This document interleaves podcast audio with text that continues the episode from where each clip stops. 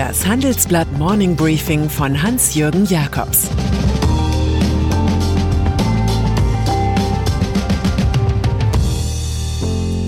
Guten Morgen allerseits. Heute ist Donnerstag, der 25. Juni. Und das sind unsere Themen. Der neue Burgfrieden bei Lufthansa. Christian Haub über Dynastie und Schicksal. Die letzten Salven des Markus Braun. Im Folgenden hören Sie eine kurze werbliche Einspielung. Danach geht es mit dem Morning Briefing weiter. Dieser Podcast wird präsentiert von IBM. Unternehmen auf der ganzen Welt beschäftigt die Digitalisierung, gerade jetzt. IBM steht seinen Partnern zur Seite. Callcenter verwenden IBM Watson, um Kundenanfragen mit KI zu bewältigen. Auf der IBM Cloud basierende Apps unterstützen Ärzte bei der Telemedizin. Mehr über IBM in den Show Notes. Burgfrieden. Der große Showdown fällt bei der Lufthansa genauso aus wie der große Schutzschirm. Kurz vor der heutigen Hauptversammlung signalisierte der rebellische Großaktionär Heinz Hermann Thiele nach tagelangen Stichen und Sticheleien plötzlich sein Okay zum Staatseinstieg bei der Airline. Ich werde für die Beschlussvorlage stimmen, verkündete er in der Frankfurter Allgemeinen. Seine Zweifel seien zwar nicht weg, aber eine Insolvenz wolle er auch nicht. Es ist wie immer in der Politik. Erst wird eine Drohkulisse, dann ein Deal geschaffen. Unklar ist, inwieweit Thiele künftig seinen Anteil von 15,5 Prozent ausbauen kann, etwa mit dem Anteil des Bundes von zunächst 20 Prozent. Vielleicht betrachtet der Herr über Knorr-Bremse und dem Bahntechnikunternehmen Vossloh die Airline ja als Prunkstück seines Verkehrskonzerns zur Straße, zur Schiene, zur Luft. Lachender Dritter ist im Übrigen CEO Carsten Spohr, der keinen Sachverwalter oder gar Insolvenzverwalter an die Seite bekommt. Mit der Flugbegleitergewerkschaft UFO einigte er sich gestern Abend auch noch. Man will bis Ende 2023 mehr als eine halbe Milliarde Euro sparen. Familiendrama. Der Patriarch gestorben, der Nachfolger in den Alpen bei einer Skitour verschollen, dessen Frau im erbitterten Streit mit der Familie. Die Geschichte der Tengelmann-Dynastie Haub böte genug Stoff für einen Familienroman. Der derzeitige Anführer Christian Haub erklärt die Lage im großen Handelsblattgespräch, nachdem ihm jüngst das Duisburger Landgericht bescheinigt hat, er habe nicht einfach so Franz Markus Haniel in den Unternehmensbeirat berufen können. Dagegen hatte seine Schwägerin geklagt. Es seien Schicksalsschläge in kürzester Zeit über unsere Familie hineingebrochen, sagt der 55-Jährige. Nun aber rede man ohne Anwälte über gemeinschaftliche Lösungen. Vor allem geht es um 450 Millionen Euro Erbschaftssteuer. Diese fällt an, wenn der verunglückte Karl Erivan Charlie Haupt für tot erklärt wird. Das Geld würde für Investitionen der Firmengruppe fehlen, zu der Obi, Tedi, Kick, Immobilien und Internetbeteiligungen gehören. Die ungeklärte Situation, sagt Haub, belastet das Unternehmen.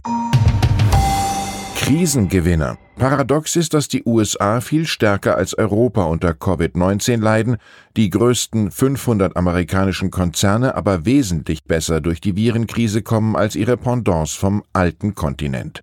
Nach unseren Berechnungen sind die Gewinne der Top 500 in Europa im ersten Quartal um 87 Prozent eingebrochen. Analysten rechnen mit mehr als 30 Prozent Minus übers ganze Jahr hinweg. In den USA zeichnet sich dagegen nur ein Rückgang von 18,5 Prozent ab. Der einfache Grund, die Wirtschaft dort wird stark durch die IT-Branche dominiert, die von der Zoom Teams Social Media Euphorie der Lockdown-Tage profitiert. Europas Top-Branchen Auto, Handel und Energie dagegen sind auf global intakte Lieferketten angewiesen, die es auf einmal nicht mehr gibt. Wirecard. Im Kriminalfall Wirecard beugen sich Interessierte über vier Pflichtmitteilungen des Konzerns zu Aktienverkäufen, die Markus Braun in seinen letzten Stunden als CEO getätigt hat. Zwei Drittel seiner Aktien stieß der bis dato größte Einzelaktionär salvenartig ab in insgesamt 15 Tranchen. Zwar war sein 7%-Paket vorher noch mehr als eine Milliarde Euro wert gewesen, aber kurz vor den schlimmsten Nachrichten, auf einmal fehlten 1,9 Milliarden in der Bilanz, erlöste der langjährige Firmenchef im Schlussverkauf noch 155 Millionen. Die Veräußerungen erfolgten aufgrund von Margin Calls, Braun hat seine Aktien großteils via Bankkredit finanziert und womöglich im Kurssturz verkaufen müssen, da der Gegenwert seiner Sicherheiten stark gesunken war. Der gute alte Johann Wolfgang von Goethe fällt einem ein. Man wird nie betrogen, man betrügt sich selbst. Luxus. Cash is King, das sagt auch Ricardo Guadeloupe, Chef der Nobeluhrenmarke Hublot aus Nyon bei Genf. Man sollte schon mindestens 18 Monate durchhalten können, wenn es sein muss, erklärt er im Handelsblatt-Interview. Die Pandemie treffe im Luxusmarkt die Uhren- und Schmuckmarken am härtesten, da etwa für Hublot-Exemplare mindestens 6000 Euro zu zahlen sind, führt er im Weiteren aus. Parfüms dagegen kosteten nicht so viel Geld. Zitat, das gönnt man sich mal zwischendurch ebenso wie einen guten Champagner oder Whisky. Auch Lederwaren gäbe es schon ab ein paar hundert Euro, da könne man sich online etwas bestellen. Das Schöne für Guadeloupes Arbeitgeber, den französischen LVMH-Konzern, erwähnt er nicht. Man hat alles im Sortiment. Handelsblatt Finanzquiz Wissen Sie, wie der älteste Freund von Warren Buffett heißt? Wie viel Bargeld die Deutschen zu Hause deponieren?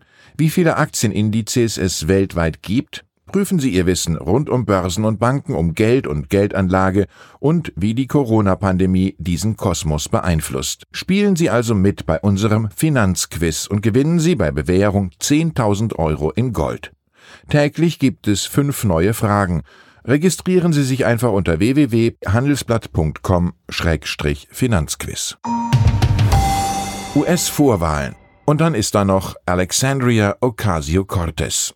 Die 2018 jüngste amerikanische Kongressabgeordnete aller Zeiten gewann nun bei den Vorwahlen der Demokraten in New York erneut mit fast 70 Prozent.